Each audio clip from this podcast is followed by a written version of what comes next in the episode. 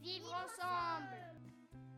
Bonjour à toutes et bonjour à tous. Me and You, c'est le podcast du vivre ensemble. On y parle des liens que tissent les enfants avec leurs parents, leurs grands-parents, les professionnels de l'enfance et bien plus encore. Comment accompagner les enfants de manière respectueuse et joyeuse? Comment mieux comprendre leur développement et transformer les difficultés qu'on peut rencontrer en opportunités d'apprentissage? Ce podcast a été conçu à deux. Je suis Mélodie Lopez, je suis professeure des écoles, je suis la créatrice de Happy Kids et je suis maman de cinq enfants. Et moi, je suis Nadège Petrel. Je suis infirmière puricultrice, professeure de yoga pour enfants et maman de deux filles. Avec ce podcast, nous avons envie d'éveiller votre curiosité, de vous faire découvrir de nouvelles approches pour vivre avec vos enfants et de vous apporter des informations qui vous seront utiles pour avancer dans votre quotidien. Parce qu'une personne informée est une personne qui a le choix. Alors, si vous aimez ce podcast, n'hésitez pas à vous abonner et à nous donner un coup de pouce en mettant 5 étoiles sur votre plateforme d'écoute et en partageant sur les réseaux sociaux. Bonjour et bienvenue dans ce nouvel épisode de la troisième saison du podcast Me and You. Aujourd'hui, nous allons apprendre comment booster l'immunité de nos enfants grâce à la naturopathie. Nez qui coule, tout persistante, maux de ventre, ces mots, il est possible de les prévenir en suivant quelques conseils faciles à mettre en pratique que va partager notre invité. Mathilde Lagru est infirmière, praticienne de santé naturopathe et maman de trois enfants. Elle exerce en Isère et j'ai eu la chance de bénéficier de son expertise à plusieurs reprises pendant mes grossesses notamment. Bonjour Mathilde Bonjour Mélodie, je te remercie ainsi que Nadège de m'inviter à partager avec vous mon expérience. Eh ben, on est super heureuse de t'avoir avec nous. Alors, est-ce que pour commencer, tu veux bien te présenter et puis nous expliquer un petit peu ton parcours et en quoi consiste ton métier? Oui, alors euh, je m'appelle Mathilde, donc euh, j'ai toujours aimé de prendre soin des autres. Et donc euh, c'est tout naturellement que je me suis tournée vers un bac sciences médico-sociales et puis des études d'infirmière. J'ai toujours été passionnée par l'humain et par la diversité de l'humain. C'est ça qui m'a toujours beaucoup portée dans mon métier d'infirmière. Et puis, j'ai été quand même du coup confrontée à la mort, à la maladie assez jeune. Euh, et donc je me suis souvent interrogée, voilà, comment ça se passait dans la vie des gens euh, sur autour de leur santé, euh, quel parcours de vie ils avaient vécu pour en arriver là. Voilà, ça a toujours été quelque chose qui m'a qui m'a importé. et puis j'ai eu des enfants et donc mon premier enfant arrive, j'ai 24 ans et là je rentre dans un parcours de soins tout à fait classique. J'accouche dans une maternité de niveau 3 et je me sens pas du tout à ma place. Je me demande bien pourquoi euh, il y a tous ces moyens qui sont déployés alors que j'ai une grossesse tout à fait normale, un bébé qui va très bien. Et je commence du coup à m'interroger sur le ben euh, comment on pourrait faire autrement. Et pour mes deux grossesses suivantes, j'ai choisi des accompagnements très différents. Et puis en parallèle de ça, ben, je travaille toujours comme infirmière dans plein de services différents. J'ai fait vraiment plein de choses avec toutes les tranches d'âge, donc euh, des enfants jusqu'aux personnes âgées. Et à chaque fois, je suis confrontée au fait que je trouve que les patients, ils deviennent, euh, ils perdent le pouvoir sur leur santé, qu'ils deviennent euh, dépendants de l'avis du médecin.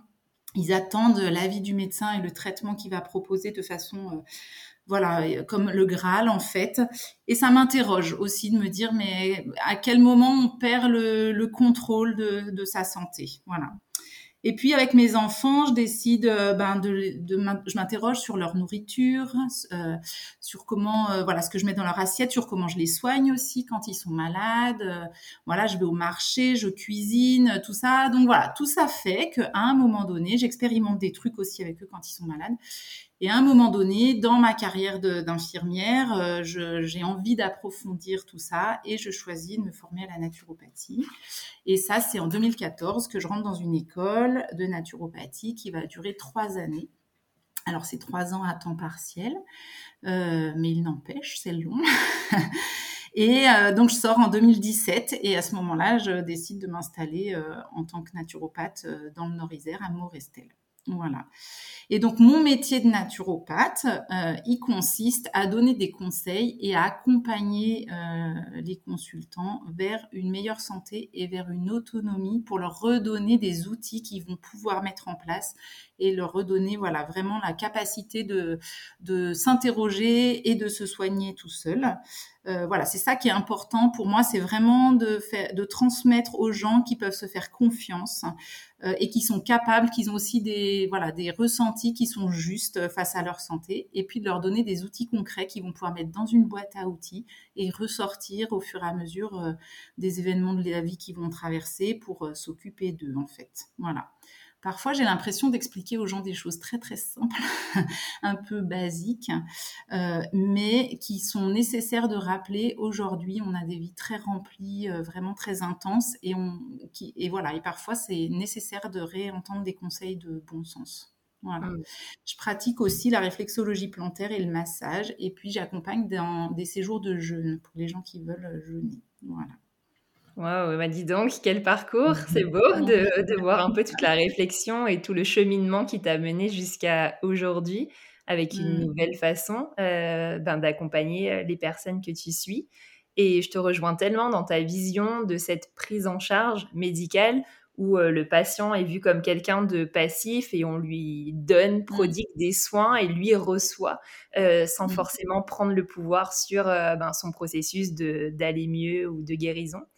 Mmh. Et c'est rigolo parce que ça rejoint un petit peu. Donc, moi, je suis accompagnante en réflexe archaïque et, et c'est vraiment cette approche-là c'est de remettre la personne au centre, au cœur de son mieux-être en lui proposant des activités pour, qui vont mmh. lui faire du bien. Et c'est elle qui va devoir les investir à la maison et les reproduire et puis ouais, vraiment mettre son énergie pour, pour aller mieux. Donc, je trouve ça vraiment chouette que tu puisses proposer ça. Mmh. Donc, tu nous as rapidement défini ce qu'était euh, la naturopathie. Est-ce que tu peux nous en dire un petit peu plus sur euh, ben, comment on va pouvoir euh, utiliser cette discipline pour, pour aller mieux, pour nous aider dans notre quotidien? Oui. Alors, déjà, ce qu'il faut savoir de la naturopathie, c'est que c'est une médecine traditionnelle qui est reconnue par l'OMS il y a assez peu de reconnaissance de la naturopathie en France et euh, pour rassurer les gens quand même, la naturopathie au niveau mondial a vraiment sa place et c'est une vraie médecine traditionnelle au même titre que la médecine chinoise ou que l'ayurveda. Voilà, pour l'OMS, ça fait partie euh, des mêmes médecines traditionnelles. Euh, alors la naturopathie, c'est un accompagnement holistique, c'est-à-dire qu'on prend en charge les gens dans leur globalité avec des moyens naturels, c'est ça l'idée, mais l'idée c'est aussi de pas s'attarder sur un symptôme, mais de s'intéresser à tous les plans de la vie de la personne euh, et de regarder comment ça fonctionne dans ses organes, dans ses émotions, euh, voilà, dans l'élimination, dans son alimentation, voilà, c'est vraiment tout ça qu'on prend en charge. Donc le naturopathe, il s'intéresse aux symptômes, mais pas uniquement, et il s'arrête pas sur le symptôme surtout. La naturopathie, elle s'appuie sur trois grands principes qui sont importants de comprendre pour voir aussi que c'est tout à fait complémentaire de la médecine allopathique et que c'est pas du tout, euh, voilà, c'est pas du, ça va, vient pas du tout en opposition. C'est vraiment un accompagnement.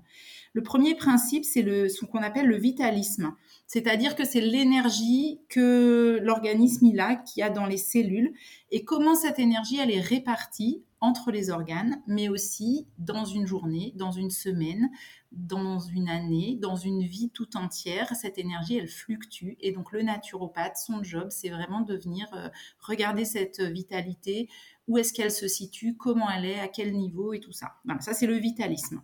Ensuite, il y a l'humorisme. L'humorisme, c'est euh, tout ce qui se rapporte aux humeurs. Alors souvent, on imagine les humeurs comme les émotions. En fait, en naturopathie, les humeurs, c'est les liquides de l'organisme. Donc le sang, la lymphe, la bile, euh, les hormones et les liquides intra-extracellulaires. Donc on va aussi regarder tous ces liquides, comment ils fonctionnent, comment ils communiquent entre eux, comment ils se mobilisent. Euh, voilà, ça c'est ce qu'on appelle l'humorisme qui va permettre, ces liquides, ils permettent de venir éliminer les toxines, les déchets de l'organisme. Et puis il y a le causalisme. Euh, le causalisme, c'est la cause, donc le symptôme, c'est l'expression d'un déséquilibre.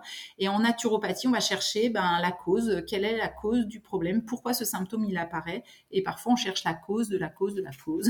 voilà, donc voilà. Vous avez bien compris qu'une première consultation de naturopathie, ça dure longtemps parce que euh, on va mener cette enquête pour essayer de comprendre à quel endroit il y a eu les déséquilibres. Et ensuite, une fois que le naturopathe il a fait ce qu'on appelle un bilan de vitalité euh, sur tous ces points-là, eh bien, il utilise dix techniques différentes pour venir rééquilibrer les choses et remettre les gens en chemin et en mouvement. Dans ces dix techniques, il y en a trois qui sont majoritaires il y a la bromatologie. La bromatologie, c'est la science de l'alimentation. Donc, ce n'est pas uniquement qu'est-ce qu'on met dans son assiette, mais c'est comment euh, le légume il a été euh, choisi, comment il a poussé, comment il a été cultivé, comment il a été récolté, comment l'animal il a été élevé, comment il a été nourri, comment il a été abattu jusqu'à ce qu'il arrive dans notre assiette. Euh, voilà, c'est vraiment une science très très large autour de l'alimentation. Ça, c'est la première technique importante. Ensuite, il y a le mouvement, l'activité physique, parce que bien sûr, de bouger et d'être en mouvement, eh bien, c'est essentiel. Mais c'est pas non plus le mouvement en excès. Enfin voilà, c'est trouver un équilibre avec les gens sur euh, comment ils font pour bouger dans leur quotidien. Et puis la troisième grande technique, c'est la gestion des émotions.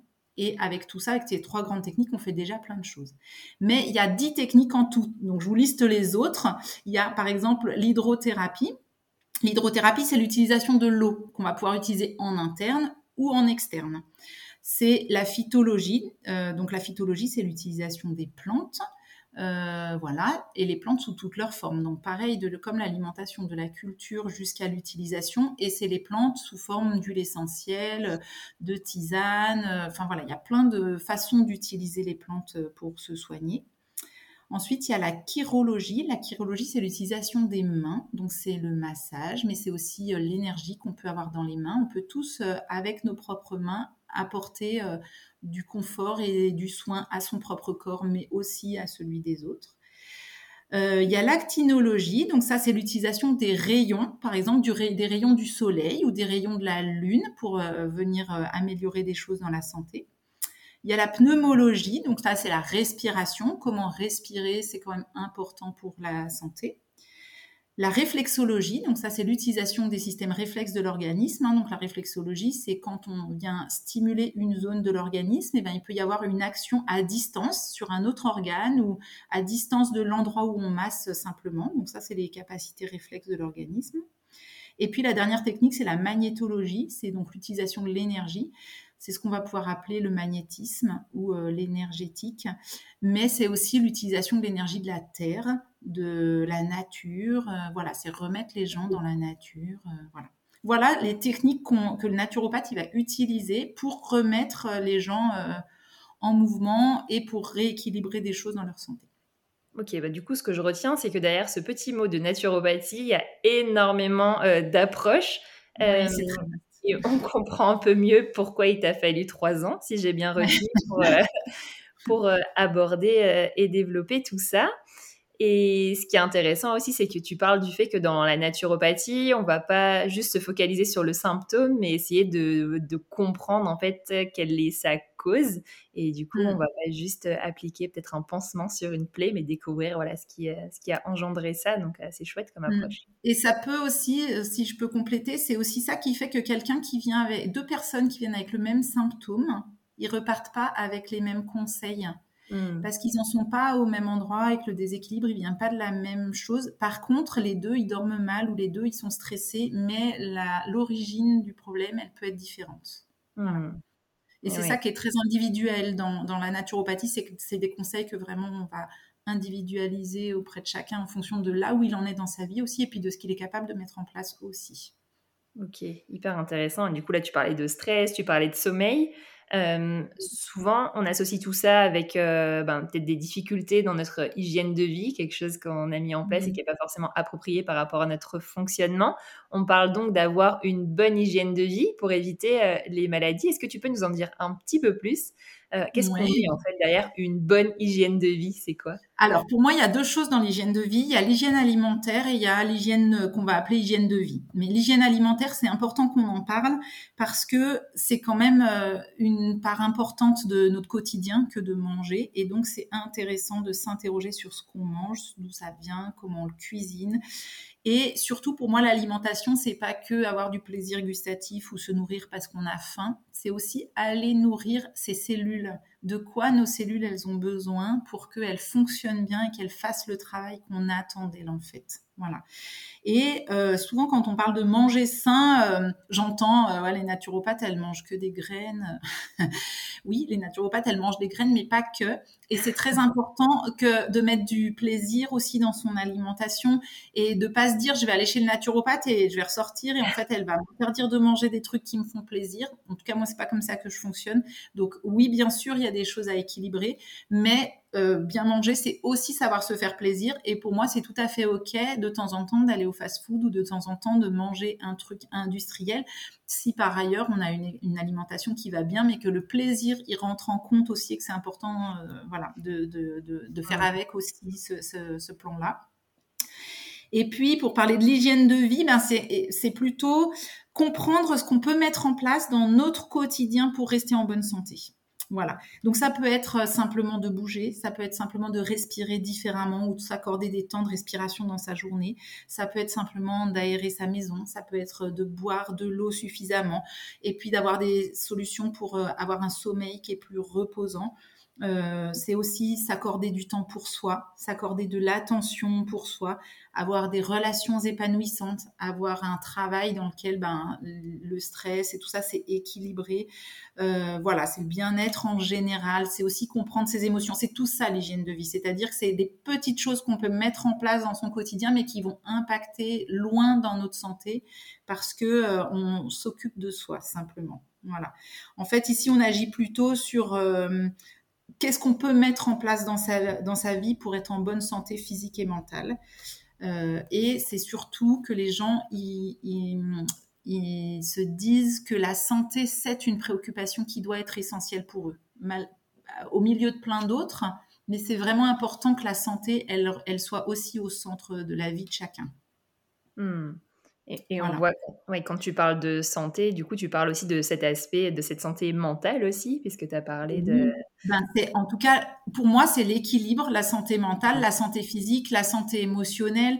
Et dans tout ça, euh, on peut parler de spiritualité aussi, on peut parler, c'est-à-dire que bien sûr que euh, l'équilibre, il est pour chaque personne différent quand tous ces plans-là de sa vie euh, sont nourris, en fait. Mmh. Ok. Bon, maintenant qu'on a bien compris un peu euh, tout ce contexte-là, tu as bien posé les bases de, la naturopathie. Euh, on va parler ben, justement de comment on va pouvoir booster, renforcer l'immunité de, nos enfants. Et mmh. souvent, on peut entendre que ça peut être utile de donner des compléments alimentaires euh, à nos enfants. Est-ce que tu mmh. peux nous expliquer en quoi ça consiste et est-ce que ça peut vraiment aider à booster leur immunité? Alors oui, ça peut être très utile de donner des compléments alimentaires, mais dans un second temps. C'est-à-dire qu'il y a plein de choses à faire avant pour que l'immunité, soit, euh, euh, bien équilibrée. Il y a plein d'autres choses à faire. Mais les compléments alimentaires, effectivement, ils sont importants. Ils peuvent être importants pour passer des caps. Donc voilà, moi en naturopathie, en fait, je donne beaucoup de conseils en alimentation, en hygiène de vie. Et après, parfois, eh ben, ça suffit pas. Il y a des petits blocages ou il y a des petites choses à lever. Et à ce moment-là, on va aller sur des compléments alimentaires. Et chez les enfants, il y a des trucs qui marchent super bien quand même. Et entre autres, moi, ce que j'aime beaucoup, c'est la gémothérapie. La gémothérapie, c'est euh, la médecine euh, qui utilise les bourgeons. Donc, en fait, dans un bourgeon de plante, il y a euh, tout le principe actif de la plante. Il y a le principe actif qu'on va retrouver euh, dans la tige, dans les feuilles, dans la fleur, dans le fruit. Dans le bourgeon, c'est vraiment une plante euh, voilà, en croissance, comme un mmh. enfant. Et c'est ça que je trouve super chouette avec les enfants, c'est que la gémothérapie, je trouve que ça leur colle vraiment à leur, à leur âge. quoi. Voilà, c'est mmh. vraiment le, la, la galénique qui correspond bien à l'enfant. Voilà, donc euh, il y, a, des gémothérapies. Par contre, la gémothérapie, c'est des, bourgeons qu'on fait tremper dans un mélange de eau, glycérine, alcool Pourquoi? Parce que euh, la glycérine, elle va attirer certains principes actifs, l'eau d'autres et l'alcool d'autres. Et du coup, il faut pour les enfants quand même aller sur des gémothérapies sans alcool, c'est vraiment important et il en existe. C'est d'abord tremper dans l'alcool pour que les principes actifs y soient là, puis après, il y a des processus qui permettent d'enlever la quantité d'alcool. Mais voilà, pour les enfants, c'est quand même vraiment important de ne pas utiliser d'alcool euh, quand ils sont petits. Voilà. Mmh. Et donc, juste pour vous donner des petites astuces, euh, le bourgeon qui est super chouette pour l'immunité de l'enfant, c'est le Rosa canina, c'est le bourgeon d'églantier. Voilà. D'accord. Euh, et qu'on peut donner dès tout petit quand il y a besoin de soutenir. Mais voilà, il y a des, choses à faire avant euh, en hygiène de vie et tout ça dont on va parler, je pense. Mmh. D'accord. Et juste, la gémothérapie, ça se prend sous quelle forme? C'est des gouttes. Des gouttes. On va du coup pouvoir mettre euh, directement sur le mamelon de la maman pour un bébé allaité ou dans un biberon ou dans une soupe ou dans un. Enfin voilà, c'est en plus euh, une forme qui est super euh, pratique pour les enfants. Donc voilà, mais bien sûr, vous faites pas ça tout seul, quoi. C'est en étant accompagné par un professionnel, mais mais voilà, le Rosa canina, donc l'églantier, c'est vraiment le bourgeon de l'immunité de l'enfant, même tout petit, qui est intéressant quand il y a besoin d'accompagner un petit peu euh, le système immunitaire. Après, il y a d'autres choses à faire. Hein. On parle souvent des probiotiques. Alors, on peut donner des probiotiques euh, aux enfants. Il y a des probiotiques euh, spéciaux pour les enfants, voilà, qui sont formulés pour eux. moi, je suis pas pour les donner de façon systématique, mais effectivement, ça peut être intéressant aussi à un moment donné de soutenir l'immunité de l'enfant par ce biais-là. voilà, il y a aussi les hydrolats. Je sais pas si tu connais les hydrolats, Mélodie. Mais les hydrolats, c'est euh, quand on fait une huile essentielle, en fait, il en sort deux produits les plantes sont mises dans un alambic et il va en sortir de l'huile, l'huile essentielle, et puis de l'eau qui est chargée aussi en molécules aromatiques, et c'est l'hydrolat. Et l'hydrolat, c'est un, modèle qui va assez bien pour les enfants aussi, parce que ça se dilue dans l'eau, et parce que euh, il y a des molécules euh, qui peuvent, euh, qui sont un peu moins dangereuses. L'huile essentielle, c'est quand même vraiment costaud, quoi. Mmh. Donc voilà, c'est aussi un truc qu'on peut mettre dans un biberon. Ça donne un petit goût à l'eau, donc pour des enfants qui ont du mal à boire, tout ça, ça peut être intéressant. Et là, par exemple, c'est plutôt le bourgeon, euh, pardon, l'hydrolat de thym qui va être intéressant pour les enfants, euh, pour l'immunité. Mais attention, des thym, il y en a plein. Donc, c'est aussi là que c'est intéressant d'aller chez un professionnel qui s'y connaît. C'est plutôt le thym à linalol qui est celui qui est intéressant pour euh, les enfants sur l'immunité, qui est possible de donner aux enfants en tout cas. Ok, super, merci. Et donc là, au, moment où on enregistre, on est le 25 septembre, donc on vient tout juste de rentrer dans l'automne. Et ce matin, je parlais avec euh, la directrice de l'école de mes enfants, qui me disait que ça y est, elle commençait à recevoir plein de messages d'absence de ses ah élèves. Euh, elle me disait, ben, dans sa classe, il y avait déjà 5 absents euh, ce matin, donc sur une classe de 20, c'est quand même pas mal. Mmh. Et en fait, voilà, les, maladies arrivent et les mots s'enchaînent. Comment faire pour euh, ben, essayer de diminuer peut-être ce risque-là? Est-ce qu'il y a des moyens de prévention euh, qui seraient facilement applicables dans, dans les familles? Mmh. Alors, j'ai assez envie de vous parler du système immunitaire quand même pour commencer, pour que vous mmh. compreniez euh, de quoi on parle et pourquoi, enfin voilà, comment on peut agir de façon très simple en fait. Donc la naturopathie, c'est vraiment un moyen de prévention. C'est super d'aller chez le naturopathe en prévention, en fait. Hein. Mmh. Nous, euh, on est très content de recevoir des gens qui ont des problématiques de santé, mais en vrai, le naturopathe, son job, c'est quand même d'apprendre aux gens à faire de la prévention. Donc euh, voilà, c'est super. Euh, alors le système immunitaire, en fait, pour ceux qui n'y connaissent rien, c'est notre armée. D'accord Le système immunitaire, c'est notre système de défense. C'est lui qui vient défendre l'organisme en cas d'intrusion. Son seul objectif à notre organisme, il a un seul objectif pendant toute la vie, c'est d'aller le plus loin possible en bonne santé. D'accord? Donc, il va mettre en place tout un tas de moyens pour qu'il n'y ait pas de problème. Voilà. Euh, le système immunitaire, il est en veille en permanence. Il fonctionne un peu tout le temps en mode veille. Et quand il y a un déséquilibre, il se met en alarme. Quand il y a une infection qui arrive, il y a une alarme qui arrive. Et euh, là, ça va, tout, tout va s'activer. Alors, il y a plusieurs lignes de défense. La première ligne de défense, elle est mécanique. C'est la peau. D'accord? Elle empêche la majorité des germes de rentrer à l'intérieur de l'organisme. Mais c'est aussi les cils, les poils, les muqueuses. D'accord? Tout ça, ça sert à filtrer tous les microbes et tous les trucs qui ne devraient pas rentrer à l'intérieur. C'est une barrière. Donc la première chose qu'on peut conseiller, en fait, c'est déjà de se laver les mains. Mmh. Parce que de se laver les mains, bah, c'est tout bête, mais n'empêche mmh. que ça permet de faire qu'on ne va pas mettre à la bouche ou on ne va pas transmettre aux copains. Euh, voilà. Alors, est-ce qu'on se lave les mains avec de l'eau et du savon ou avec un gel hydroalcoolique Voilà, alors c'était là, je voulais en venir. Bien sûr, on se lave les mains avec de l'eau et du savon. Et en plus, je mets encore un autre bémol, sans excès. C'est-à-dire que bien mmh. sûr, on se lave les mains, mais on se lave pas non plus les mains 25 euh, fois dans la journée. Euh, voilà, y a, parce que ça va venir de se laver trop les mains, même avec du savon, ça va venir euh, altérer la peau, faire des petites plaies, des petites crevasses, et du coup, ça permet aux microbes de rentrer. Et puis, mmh. bien sûr, le gel hydroalcoolique, il a une autre problématique. Alors, au-delà de l'alcool qui est présent, que moi je trouve qui passe la barrière cutanée et qui est du coup pas complètement adapté aux enfants, hein, aux adultes non plus, mais là, si on parle particulièrement des enfants mais le gel hydroalcoolique, il va venir tuer toutes les bactéries qu'on a sur la peau. Or, on a un microbiote intestinal dont on entend souvent parler, mais on a aussi un microbiote cutané dont on entend beaucoup moins parler. Et que là, pour le coup, le gel hydroalcoolique, il fait pas la différence. Et donc, euh, on va venir altérer notre équilibre cutané avec le gel hydroalcoolique. Voilà. Mm. Donc, c'est vraiment sur le lavage des mains avec du savon que je, que je trouve nécessaire. voilà. Donc, sans excès, mais quand même, c'est un premier moyen de prévention. OK? Il y a aussi tout ce qui est larmes, les glaires, euh, voilà, quand on mouche en fait, bah, c'est que le corps il a attrapé des microbes et qu'il sécrète euh, des mucosités pour justement que ça rentre pas euh, dans le corps. Du coup là il y a des choses importantes, c'est que c'est important de se moucher d'apprendre à nos enfants de pas renifler, de se moucher, d'utiliser un mouche bébé. Il y a des choses à faire parce que sinon, ben, toutes ces mucosités, elles vont rentrer à l'intérieur, d'accord? Et puis il y a autre chose que j'ai envie de vous dire, c'est que la toux, elle est intéressante, elle est nécessaire. La toux grasse, par exemple, eh ben, c'est que les, les poumons sécrètent des mucosités pour piéger les microbes pour qu'ils arrêtent de se développer. Et donc, une toux grasse, ça se, se traite pas vraiment. Ça se laisse faire. On laisse les enfants tousser. Alors, bien sûr que c'est dans la mesure euh, de ce qui est euh, possible euh, et si tout va bien. Mais voilà, une toux sèche, on donne quelque chose. Mais sur une toux grasse, on laisse le corps faire. C'est un message de l'organisme qui dit juste laissez-moi faire, je, me, je, me, débrouille. quoi. OK?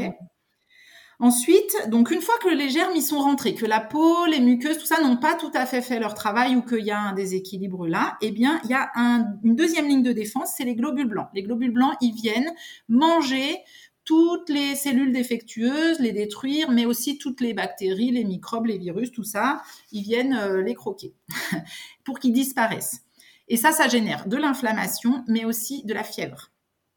Donc là, les petites choses à mettre en place, alors déjà, il faut comprendre que de mettre en place ce système-là, des globules blancs qui, qui, se développent en grande quantité quand on a une infection, ça fatigue. Donc le premier conseil, c'est quand même de se reposer. Et mmh. donc c'est normal, le corps, euh, il fait un, temps off, il dit je suis crevé, euh, j'ai envie d'aller me coucher. Il faut entendre ça. Donc pour nous les adultes, c'est important. Mais quand on sent ses enfants fatigués, ben, c'est aussi important de les accompagner dans la sieste à l'heure qui leur convient. Euh, voilà, de lever un peu le pied sur le rythme de l'école, de la garde, tout ça. Je sais que c'est pas toujours facile hein, quand on a des enfants et qu'on travaille, mais n'empêche que c'est intéressant de comprendre qu'il se passe quelque chose dans l'organisme et qu'il faut laisser le temps absolument et de l'énergie à l'organisme pour développer ça. Si on continue notre vie quotidienne de tous les jours, eh bien évidemment qu'il n'y a pas d'énergie pour le, système immunitaire, quoi, d'accord? L'autre chose dans cette fatigue-là, c'est que souvent les enfants, ils arrêtent de manger quand ils sont fatigués et que c'est ok. En fait, euh, on aurait tendance à dire euh, mange pour reprendre des forces et en mmh. fait, la digestion, elle prend 25% de notre énergie quotidienne. Donc, si vous obligez un enfant à manger, mais c'est valable aussi pour les adultes, hein, ces conseils. Si quand vous êtes malade, vous mangez, 25% de votre énergie va être utilisée à votre digestion et toute cette énergie, elle ne peut pas être utilisée pour votre système immunitaire. Donc, jeûner ou en tout cas manger léger, des choses faciles à digérer, des choses qui font plaisir, qui soient pas sucrées, mais ça on va y revenir, et euh, se reposer, c'est quand même le départ. Et puis ensuite j'ai envie de vous parler de la fièvre parce que la fièvre, elle est hyper utile dans cette phase-là du système immunitaire. Elle a, c'est un système d'alerte, la fièvre, mais surtout, la fièvre, elle sert à quoi? Elle sert à faire monter la température de l'organisme parce que certains micro-organismes euh, néfastes ne supportent pas de vivre à 38 degrés et ça les fait mourir. Et du coup, si systématiquement, quand il y a une fièvre, on donne un médicament pour faire baisser la fièvre, et eh ben ce système-là, il peut pas fonctionner et les bactéries, elles sont dans un environnement super favorable pour se développer en fait. Donc c'est important de laisser vos enfants avoir de la fièvre parce qu'elle a une vraie utilité. D'accord? Donc le médicament systématique à la fièvre, je suis pas trop pour moi. Par contre, bien sûr, attention, la fièvre, ça se surveille. Quand je vous dis ça, je vous dis pas de laisser vos enfants sans surveillance avec de la fièvre, qu'une fièvre trop élevée, ça nécessite quand même de la faire euh, baisser. Mais avant ça, il y a plein de choses à faire. Euh, par exemple, euh, leur donner à boire suffisamment de l'eau quand ils ont de la fièvre, les découvrir, leur donner un bain qui est à 2 degrés de moins que leur température. Donc s'ils ont 39 de fièvre, vous leur faites un bain à 37. C'est chaud 37, hein. on fait rarement des bains à 37, mais voilà. Euh, faire du pot à pot avec son enfant, vraiment ça, ça permet à l'enfant, au système de l'enfant de réguler sa température. Donc ça, y a, voilà, il y a des petites choses comme ça à mettre en place. Et puis bien sûr, si vous êtes inquiet, vous allez chez le médecin. Bien sûr, si vous êtes inquiet, vous donnez un doliprane pour faire baisser la fièvre, mais pas en première intention. Dans une première intention, la fièvre, elle est utile. Voilà. Et puis il y a une dernière ligne de défense qui va utiliser les lymphocytes. Donc les lymphocytes, eux, c'est l'armée spécialisée. Ils viennent de façon très ciblée, ils savent où ils attaquent, euh, ils sont beaucoup plus efficaces, mais ils mettent aussi beaucoup plus de temps à se mettre en place. Et c'est aussi pour ça que des fois ça dure un petit peu la maladie dans le temps. Et c'est l'immunité qu'on va dire acquise, c'est-à-dire que eux, ils vont retenir tiens, j'ai rencontré euh, ce microbe-là et je sais comment faire pour euh, me défendre. Et la fois d'après, eh bien, le système va se mettre en place beaucoup plus rapidement. L'agent pathogène, il va être reconnu en fait, et du coup, très vite, euh, l'armée, la spécialisée, elle va arriver très vite et être beaucoup plus efficace. Tout ça pour vous dire que quand même, ben, il faut un peu de patience et que le système immunitaire de nos enfants, il est immature à la naissance et que donc, oui, vos enfants, ils vont être malades et ça va durer un petit peu jusqu'à trois ans. C'est quand même souvent pas très chouette. Et après trois ans, ça s'espace un peu, mais il y a encore quelques années où il y a besoin que ce système immunitaire, il se spécialise, mais c'est nécessaire. Et donc là, eh ben, les conseils d'hygiène de vie qu'on peut donner, c'est soyez patient. voilà. Prenez soin de vous aussi, dormez avec vos enfants euh, à leur rythme, tout ça, c'est pas toujours facile. Mais j'ai aussi envie de vous dire attention à la stérilisation. Les biberons euh, stérilisés, ben en fait, euh, c'est dommage parce que c'est des petites choses qui, quand ils vont bien, euh, ça permet de euh, stimuler un peu l'immunité, de mettre les enfants en contact avec euh, des germes et du coup que le système immunitaire il s'affine aussi. Mais c'est aussi du coup les laisser ramper par terre, les laisser dans l'herbe, toucher l'herbe, la terre, mettre des choses à leur bouche. Tout ça, c'est aussi des actions qui permettent vraiment que le système immunitaire il se spécialise au fur et à mesure du temps. Quoi. Voilà. Euh, voilà, est-ce que ça va? Oui, ce que je retiens, c'est que du coup, il faut éviter les milieux vraiment trop aseptisés pour nos enfants. Des fois, en mmh. voulant bien faire, on les empêche de mettre à la bouche, de traîner par terre, etc. Mais quand ils sont en bonne santé, euh, bah, finalement, le fait d'être en contact avec euh, ces germes-là, ça va permettre à leur système immunitaire de se construire aussi. Et donc, quand ils seront face à d'autres microbes, ils, ils partiront pas de zéro, ils auront déjà un petit temps. Mmh. Il y a un autre truc qui est important de comprendre, je crois, c'est que en fait, le bébé, le fœtus, dans le ventre de la maman, il vit en milieu stérile. Il a été confronté à aucun microbe jusqu'à jusqu'au jour de sa naissance. Et donc, quand au moment de la naissance, en fait, il va passer par la voie vaginale de la maman, il va avaler des glaires vaginales et c'est son premier contact avec euh, le monde euh, bactérien qui va venir, c'est cette euh, flore vaginale de la maman qui va venir ensemencer le tube digestif et, mmh. fabriquer le début de la, du microbiote intestinal. Et du coup, c'est important parce que quand il naît, vraiment, il ne sait pas faire. Le système immunitaire ne sait vraiment, vraiment pas faire, en fait. Et il faut quand même lui laisser le temps à que ça se mette en place. Voilà. Et puis, il y a autre chose que je voudrais vous dire, c'est que le système immunitaire, il est très dépendant du système nerveux et que donc euh, un enfant qui est malade souvent de façon récurrente ou vraiment on ne sait pas, on n'arrive pas, c'est intéressant à un moment donné de s'interroger sur son état de stress, sur sa capacité de récupération dans son sommeil. Voilà, est-ce qu'il y a un événement qui, nous, pour les adultes, peut nous paraître complètement mineur, mais qui impacte quand même l'émotion de l'enfant? Euh, Est-ce que vous-même, en tant que parent, vous êtes contrarié? Est-ce que vous êtes trop fatigué? Euh, Voilà. Et puis, on voit aussi aujourd'hui des enfants qui ont des activités super intenses après l'école, qui ont plein d'activités, qui font plein de choses. Et eh ben, c'est ok si c'est leur rythme mais c'est aussi à interroger dans les phases de maladie, en fait, à dire, ben là, il y a peut-être besoin de 2-3 mois où c'est off, où on est sur un rythme plus, plus lent, plus cocooning, euh, voilà. Mmh. Et tu vois, on avait fait euh, des épisodes aussi avec euh, des dentistes et des mmh. orthophonistes spécialisés en troubles oromyofaciaux et qui avaient mmh. expliqué aussi qu'un enfant qui a tout le temps le nez qui coule, tout le temps, tout le temps, non-stop, il n'a pas de, de trêve, il y a peut-être des choses à explorer au niveau euh, peut-être de freins restrictifs buccaux ou des choses dans sa mmh. bouche qui font que bah, au niveau ORL, il y a un dysfonctionnement euh, vraiment mécanique aussi. Donc, bah il y, a, plein de petites choses à, avoir en tête pour ça et nous parler mmh. aussi de l'importance ben, du lavage de nez. Alors, elle est proposée aussi de laver le nez avec du sérum physiologique et un petit embout en silicone là pour vraiment nettoyer en profondeur mmh. et enlever tous les, les microbes à l'intérieur. Quoi. Ben ouais, on, peut en parler du LOTA, effectivement. Enfin, en tout cas, euh, nous, on conseille euh, euh, souvent d'utiliser le LOTA, qu'on appelle aussi le Gelanetti. C'est un, truc qui vient de la médecine indienne plutôt. Mhm. Et l'idée, c'est vraiment de venir laver le nez en profondeur et juste le sérum physiologique dans sa petite pipette, en fait, ça vient mhm. nettoyer l'entrée des narines, mais pas du tout les sinus en plein. Et donc le LOTA, c'est quand même très facile à mettre en place et c'est aussi vraiment un soin de santé à apprendre à nos enfants pour que plus tard, euh, ils puissent euh, l'utiliser tout seuls. Euh, voilà, donc le LOTA, c'est très simple. Il faut acheter un, lota, voilà, ça s'appelle comme ça, ou un gelanetti, c'est un petit récipient qui ressemble un peu à une lampe d'Aladin dans laquelle on va mettre de l'eau salée. Donc, c'est avec un dosage de sérum physiologique, 9 grammes de sel pour 1 litre d'eau. C'est très important de mettre du sel parce que j'ai déjà vu des gens me dire Bah non, mais le sel, euh, il n'aimait pas, donc euh, je l'ai enlevé. Mais non, parce que le sel, ah. ça, son sel, ça brûle. Donc, euh, le sel, ah oui, oui, ça brûle. Tu, mets de l'eau toute seule dans tes narines, ça brûle vraiment.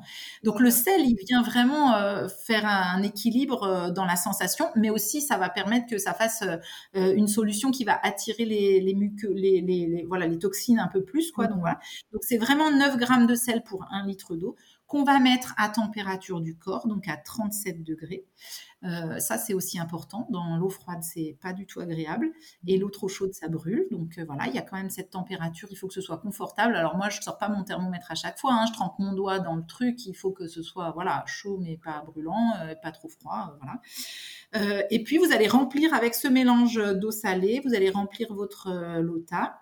Et puis, vous allez faire passer le lota par la narine supérieure, donc penché sur la baignoire ou sur le lavabo. Euh, la tête penchée avec une narine en haut, une narine en bas. On met le liquide avec le lota dans la narine d'en haut. Ça va venir drainer et remplir tous les sinus et entraîner toutes les mucosités qui vont ressortir par la narine euh, d'en bas. Voilà. Mmh. Et puis ensuite, quand on a fait la, gourde entière, là, on re-remplit et puis on tourne la tête et on recommence de l'autre côté. C'est bien quand on a fait ça, ça vient ouvrir tous les pores des muqueuses, tout ça. Donc c'est bien de rester chez soi après, de pas partir tout de suite dans la circulation très polluée. Euh, voilà, d'être euh, en mode repos. Mais on enlève euh, des mucosités hyper importantes du nez des, enfants et c'est super pour les adultes aussi, hein, comme soin. Voilà. Donc effectivement, c'est un truc à connaître hein, et à avoir chez soi. Parce que quand le rhume il arrive, c'est bien d'avoir la petite gourde qui va bien. Ok, bon bah super. On va s'équiper là pour, pour cet hiver. Et, justement, si on n'a pas tout à fait fait tous ces principes préventifs là, ou on a fait un petit peu et que malgré tout le rhume est installé, et ça mmh. peut vite être galère. Ben, je pense aux bébés qui têtent et du coup, le fait d'avoir le nez bouché, en fait, ben, ils il s'énervent, ils n'arrivent plus trop à téter, donc ils dorment pas, donc nous non plus. puis les enfants, voilà, c'est pareil, c'est compliqué pour eux de s'endormir parce qu'ils respirent par la bouche et, que c'est gênant. Comment on fait pour se débarrasser d'un rhume? Alors, Moi, j'aime bien commencer par euh, les conseils d'hygiène de vie et d'hygiène alimentaire. Donc déjà, c'est le moment d'avoir une alimentation de qualité et plutôt allégée. Parce que là, en fait, le rhume, c'est vos globules blancs qui sont en train de travailler. Donc, quoi qu'il en soit, ça vient euh, stimuler votre système immunitaire. Et du coup, ben, c'est bien de lever un petit peu le pied et de manger un peu léger.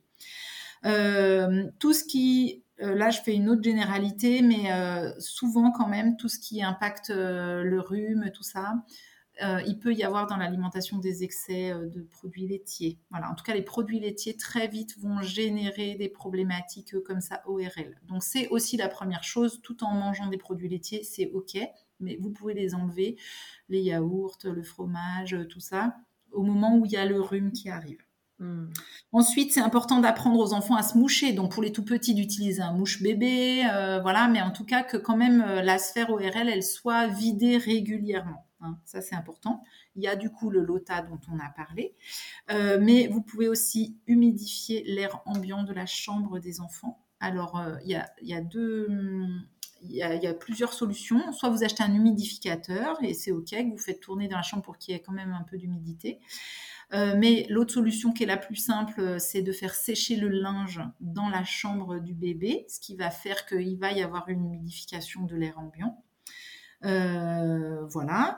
Et puis pour les plus grands, alors pour les petits ça marche pas, mais pour les plus grands vous pouvez faire une inhalation. Donc sur un bol d'eau chaude, vous mettez un bol d'eau chaude, la tête penchée par dessus avec un linge pour que ça reste bien confiné tout ça. Respirez tranquillement. Alors juste l'eau chaude peut suffire hein, à venir liquéfier les mucosités tout ça. Si vous avez envie de mettre un petit remède dedans pour que accélérer un peu les choses, eh bien c'est là qu'on va sortir notre hydrolat de thym à linalol qu'on va pouvoir mettre dans le bol. Voilà. Euh, on peut mettre aussi euh, une goutte ou deux d'hydrolat de, thym sur le mamelon pour un bébé euh, qui est allaité. Et puis, il y a un truc qui est absolument magique pour les bébés allaités, c'est de leur mettre directement du lait maternel à la place du sérum physiologique, le lait maternel directement dans les sinus, parce que dans le lait maternel, en plus, il y a tous les anticorps, il y a toutes les défenses immunitaires de la maman, qui est, elle, en contact avec le bébé, donc qui développe quand même les mêmes anticorps que celui dont le bébé il a besoin parce que souvent on est malade un peu ensemble quand même. Et donc euh, voilà, donc le lait maternel euh, dans les sinus à la place du sérum physiologique euh, pour les bébés, c'est quand même vraiment très bien. Et puis bien, sûr pour la tétée, ben, c'est de leur laver le nez un petit peu avant de téter pour faciliter un petit peu les choses. Et puis voilà, après ça va se passer, il n'y a pas de problème. Hmm. Ok, super. Donc là, tu nous as parlé euh, d'hydrolat de thym, parce que tu nous expliquais tout à l'heure que quand on fabriquait l'huile essentielle, du coup, il y avait deux produits, donc l'huile essentielle et l'hydrolat. Euh, est-ce que on peut quand même utiliser des huiles essentielles chez les enfants? Est-ce qu'il y en a qui sont vraiment interdites? Euh, Comment ça se passe pour l'utilisation des huiles essentielles chez les enfants? Alors attends, je vais répondre à ta question, mais ça me fait venir quelque chose sur l'hydrolat. Il faut faire attention sur la qualité de l'hydrolat parce mmh. que euh, en fait les hydrolats sont beaucoup utilisés en cosmétique. Et du coup en cosmétique euh, les laboratoires mettent dedans euh, des conservateurs pour que ça dure plus longtemps. Et quand on prend l'hydrolat par voie interne eh bien, c'est intéressant d'avoir des hydrolats sans conservateur. Donc, il faut lire l'étiquette et que sur l'étiquette, ce soit bien marqué 100% hydrolat, en fait. Voilà, c'est juste, surtout pour les enfants. Alors, pour les adultes aussi, mais bon, on a quand même un système qui nous permettrait euh, plus facilement d'éliminer euh, les, conservateurs. Euh, pour les enfants, c'est hyper important d'aller sur des hydrolats de top qualité et du coup, vraiment où c'est que hydrolat dans la bouteille et sans conservateur. Voilà, c'est pour la voie interne. Excuse-moi pour la petite parenthèse. non, mais c'est bien. Euh, en matière d'huile essentielle, effectivement, euh, il y a des choses à faire, mais attention, les huiles essentielles, elles sont euh, plutôt dangereuses. C'est des vraies molécules chimiques, c'est-à-dire que souvent on se dit c'est un produit naturel, donc en fait ça va, surtout que c'est en vente libre, donc il n'y a pas de problème. En fait, une huile essentielle, c'est une, c'est tout le sérum d'une plante concentré au max et donc, dedans, ce sont des molécules chimiques. Quand on fait la, carte d'identité d'une euh, huile essentielle, dedans, c'est des noms de molécules chimiques. Donc, il y a quand même des précautions à prendre et je veux commencer du coup par là. Certaines, elles peuvent être dangereuses. Et là, je parle de l'enfant comme de l'adulte. Hein. Donc, jamais d'utilisation d'huile essentielle en interne. Alors, je sais qu'il y en a plein qui le font, des adultes qui prennent des huiles essentielles par voie orale. Et mmh. moi, je dis juste non en tout cas pas euh, seul, sans conseil d'un professionnel qui est formé à l'utilisation des huiles essentielles en interne. Il y en a qui sont autorisées, il y en a qui sont vraiment nocives. Mmh. Et l'huile essentielle, euh, la, toxicité de l'huile essentielle, elle va aussi dépendre de la voie d'administration. Et donc, on en revient à ce que je vous disais tout à l'heure sur le système immunitaire. La peau, c'est une barrière. Donc, les huiles essentielles sont toutes beaucoup moins nocives par la peau que par la voie orale. D'accord? Donc, de toute façon, si vous y connaissez rien ou si vous savez pas, vous mettez les huiles essentielles sur la peau. Voilà. C'est le meilleur, euh, le meilleur conseil de ne pas les prendre par voie orale. D'autant qu'une huile essentielle, elle traverse la barrière cutanée assez rapidement. Donc, il y en a qu'il va falloir diluer hein, quand même. Mais, euh, et elle vient dans le système lymphatique et dans le système sanguin et elle diffuse tout de suite dans l'organisme tout entier. Du coup, la prendre par voie orale, ça n'a pas forcément de sens parce que c'est pas plus efficace forcément que de la mettre sur la peau. Voilà, ça c'est la première chose. Ensuite, on ne dort jamais dans une chambre avec un diffuseur en marche. Dans le cadre des problèmes immunitaires, on pourrait se dire bon bah je vais mettre mon diffuseur, ça va faire partir les microbes de l'air ambiant, tout ça. Oui, mais quand votre bébé il dort dans sa chambre, il n'y a pas de diffuseur en route. Quand vous vous dormez dans votre chambre, non plus, parce qu'on ne sait jamais ce qui peut se passer et donc on diffuse avant d'aller se coucher, mais au moment où on va se coucher, on enlève et voilà, on débranche. Et puis il y a quand même l'idée du test cutané on a tous des sensibilités qui sont différentes. C'est plein de produits chimiques, les, huiles essentielles. Donc, avant d'utiliser une huile essentielle sur du long terme, c'est intéressant de faire un petit test cutané, de mettre le mélange que vous allez utiliser ou l'huile que vous allez utiliser dans le creux du pli du coude, par exemple, la veille. Vous regardez s'il n'y a pas de réaction, c'est OK. S'il y a une réaction, c'est pas OK. Et il y a des huiles essentielles. J'ai déjà eu des gens qui avait euh, l'huile essentielle de lavande, par exemple, on va en parler, elle est super. Elle va pour toute la famille. Et eh bien, il y a quand même des gens qui ont de l'allergie à l'huile essentielle de lavande, bah, parce que c'est comme ça, leur système immunitaire, ils ont cette sensibilité-là. Et donc, euh, voilà. Et bien, ça, c'est avec le test cutané qu'on va pouvoir euh, faire attention. OK? Et donc, pour vous, pour vous dire les huiles essentielles qu'on peut utiliser dès la naissance, je vais vous en parler de deux qui sont intéressantes sur le système immunitaire. Il y a justement l'huile essentielle de lavande vraie, qui va s'appeler lavande vraie, lavande fine. Son nom latin, les huiles essentielles, on en parle en nom latin, c'est euh, la lavandula augustifolia. Voilà.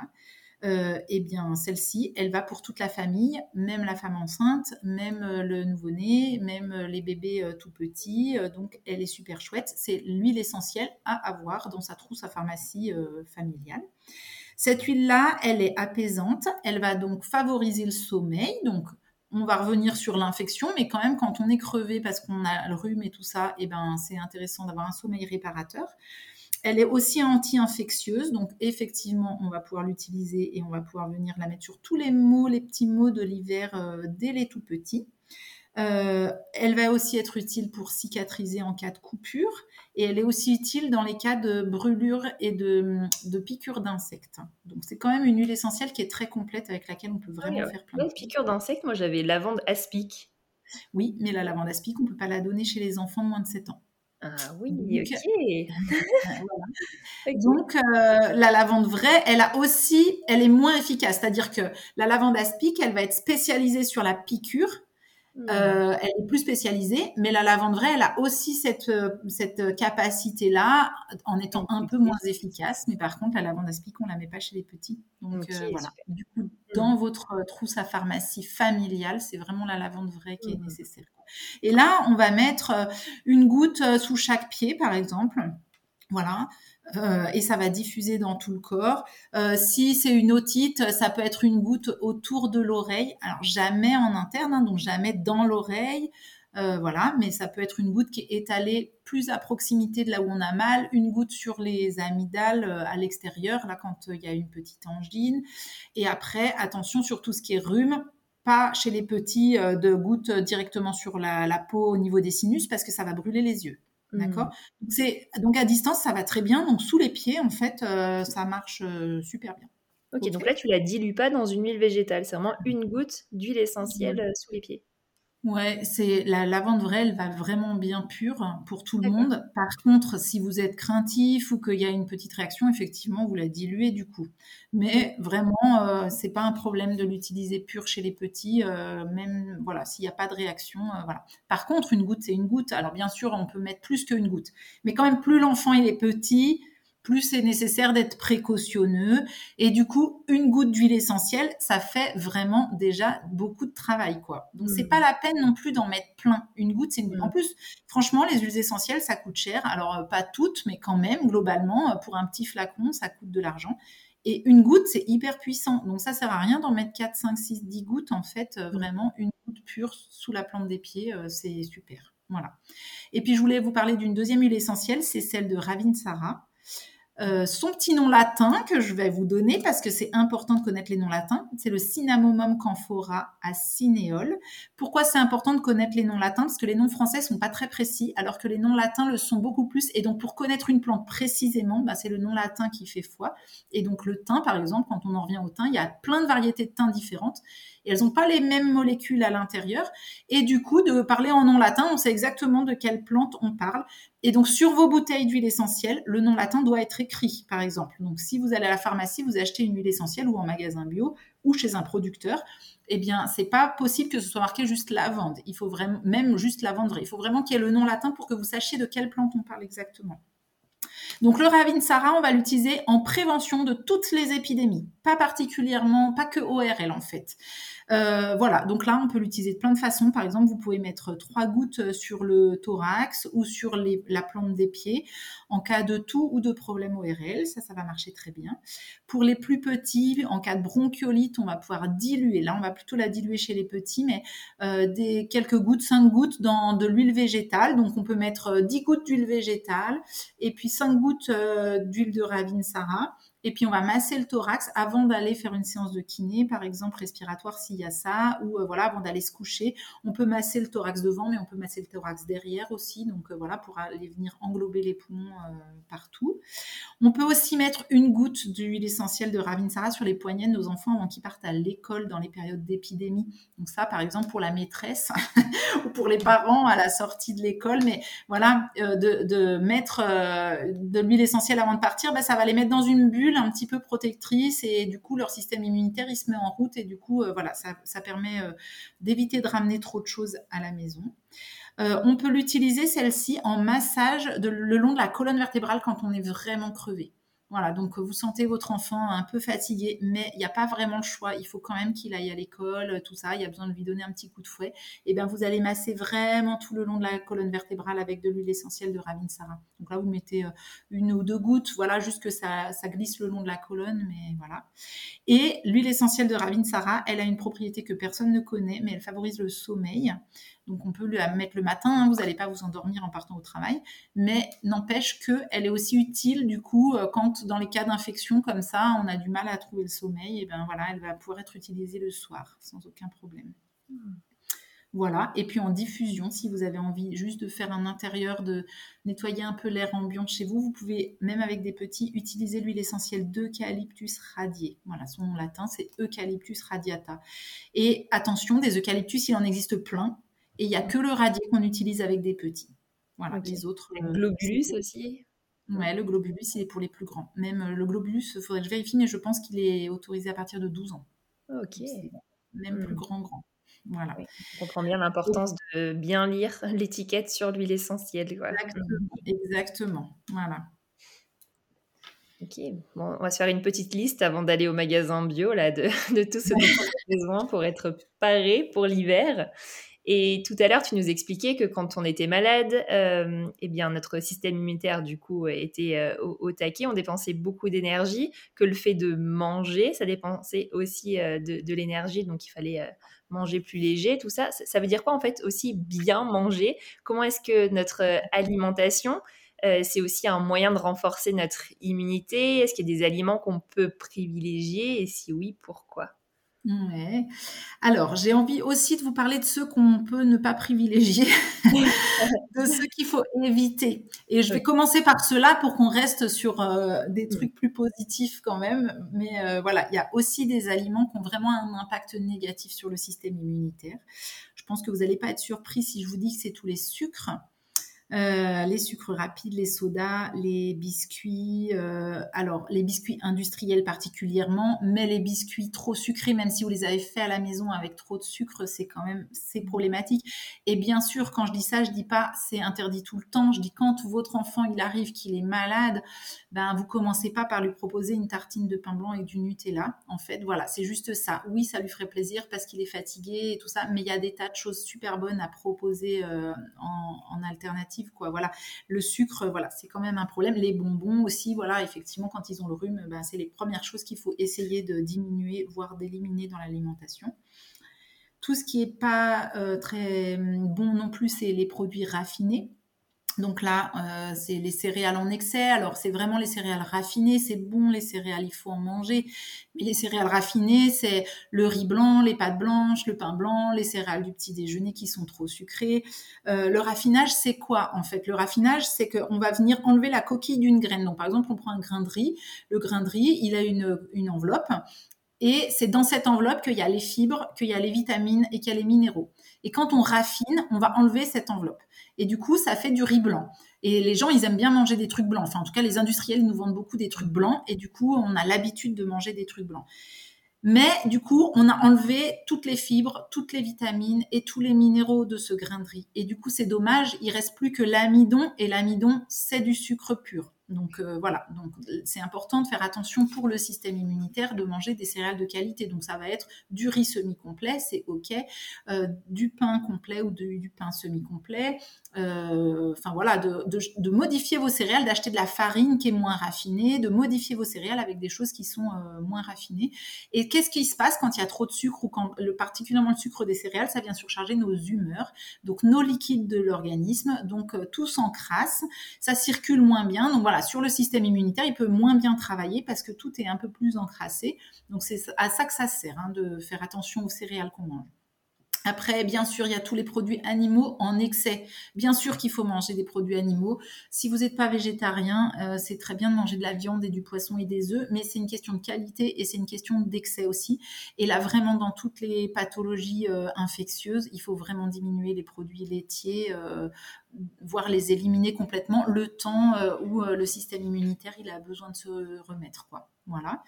Euh, et puis, voilà, tous les plats industriels, tous les aliments ultra transformés, sur la période vraiment, vraiment euh, infectieuse, euh, il faut vraiment essayer d'éviter ça. Et puis, bien sûr, voilà, votre enfant, il a le droit de dire aussi ce qu'il a envie de manger. Hein. Souvent, le corps, il envoie l'information. Hein. En fait, là, j'ai envie de manger une soupe.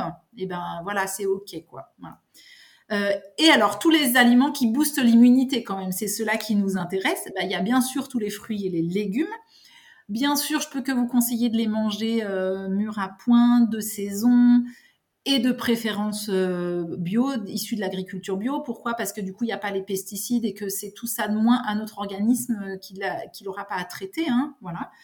Euh, c'est important de manger des fruits et des légumes colorés, de mettre de la couleur dans son assiette en fait. Euh, si euh, vous avez deux, trois couleurs dans votre assiette, déjà c'est attrayant, les enfants ils ont envie, mais en plus chaque couleur en fait c'est des antioxydants qui sont présents dans les fruits et les légumes et ils, sont différents. C'est pas les mêmes qu'on va trouver dans la betterave que dans la tomate en fait. Donc ça met de la variété. Voilà. Et pourquoi des fruits et des légumes? Parce qu'ils sont riches en vitamines. Et du coup, on va conseiller d'en manger un peu des crus, parce qu'en fait, les vitamines, elles sont très fragiles et elles disparaissent à la cuisson. Et entre autres, la vitamine C, qui est une vitamine très importante pour le système immunitaire, elle disparaît à 60 degrés à la cuisson. Donc, autant vous dire euh, très très vite, en fait, on, monte très vite en température sur la cuisson. Du coup, c'est important pour booster le système immunitaire de manger des légumes crus. Euh, mais pas que, parce que voilà, ils ont aussi des fibres qui sont plus dures à digérer, donc c'est important de manger des légumes crus et des légumes cuits et de faire un mélange de tout ça. Mais voilà, de savoir que c'est plutôt les vitamines, elles sont plutôt dans les légumes euh, crus et les fibres, euh, elles sont un peu moins dures dans les légumes cuits. Donc euh, voilà, c'est bien de mettre de la variété là encore. Et si, on, fait un, si on fait un jus, par exemple, les fibres, ça devient quoi quand Si on utilise un extracteur, par exemple? Eh ben non, tu plus de fibres. Les fibres, elles sont extraites. Donc là, tu plus que effectivement euh, les vitamines. C'est super euh, le jus à l'extracteur. Après, euh, c'est toujours pareil. Si tu fais que un jus de fruits à l'extracteur, eh ben c'est très très riche en sucre. Et donc, c'est intéressant de faire des jus de légumes dans lesquels on met un petit peu de pommes pour adoucir, euh, parce que des fois, le jus juste de légumes, euh, c'est quand même un peu rude. Et puis, pour les enfants, pour leur faire boire. Mais par contre, un jus de légumes fait à l'extracteur dans lequel tu as mis une pomme, par exemple, pour adoucir, et eh bien, ça, c'est super. Du coup, il n'y a pas les fibres et tu as effectivement les vitamines, à condition que l'extracteur, il tourne pas trop vite. Hein. Parce que les vitamines, par exemple, sur une centrifugeuse, elles vont disparaître beaucoup plus vite qu'avec un extracteur de jus parce que la centrifugeuse, vraiment, elle va très très fort. Et du coup, euh, ça abîme plus. Euh, voilà. Mais bon, si vous avez une centrifugeuse, c'est mieux d'avoir ça et de faire un jus avec une centrifugeuse que de pas en faire, hein, de toute façon. Ok mhm. euh, les autres aliments, ah oui, je voulais juste vous dire sur la quantité, les légumes, ça doit représenter entre 50 et 60% d'une assiette dans notre journée, au moins, on doit manger au minimum. Hein, il y a des gens qui en mangent plus, mais quand même, même pour les enfants, euh, au moins la moitié de leur alimentation, ça doit être des fruits et des légumes. Ok?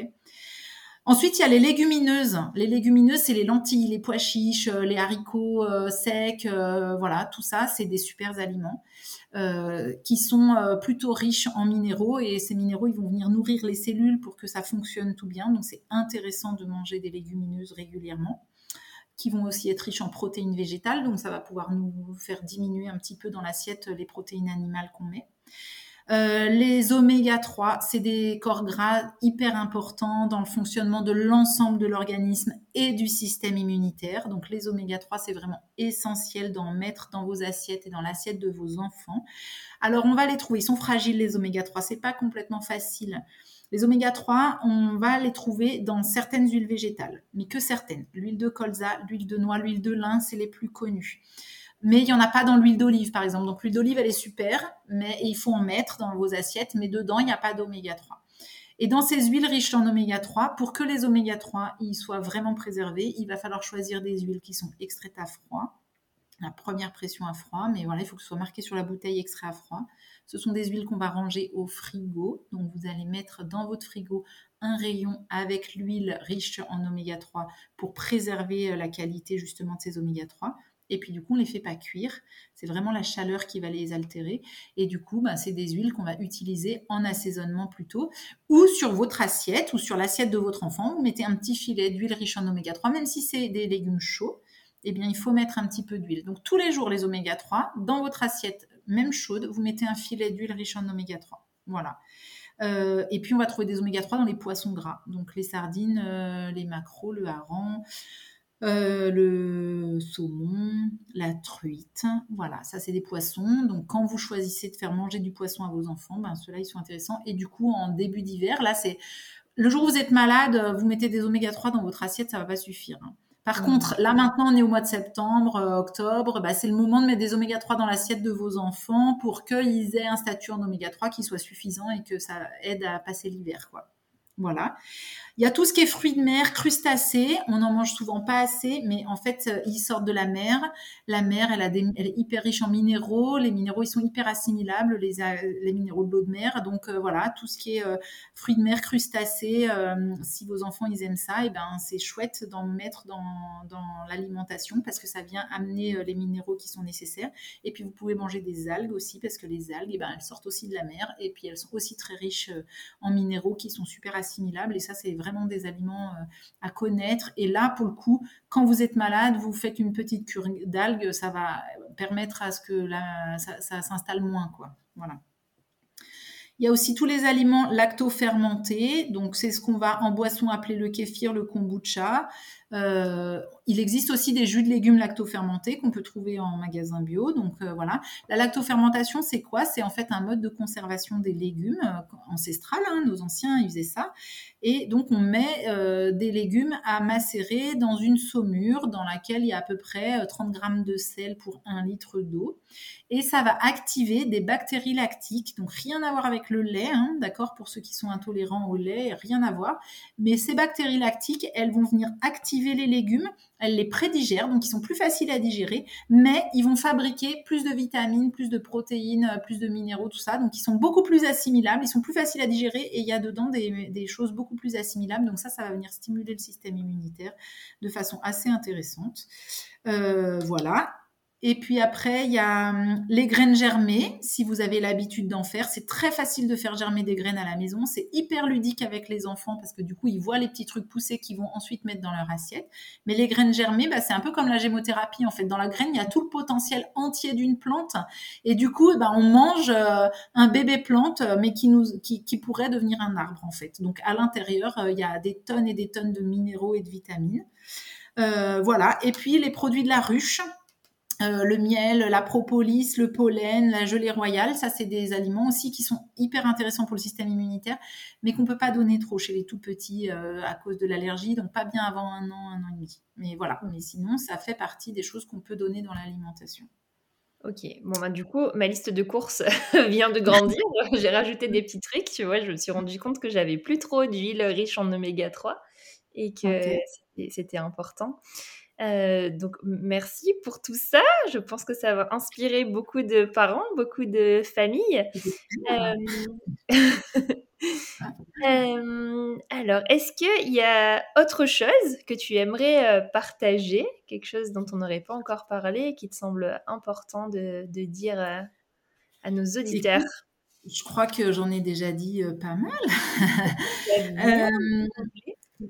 comment tu dis, pardon? C'est déjà bien, bien complet. Ça donne plein d'idées hyper concrètes.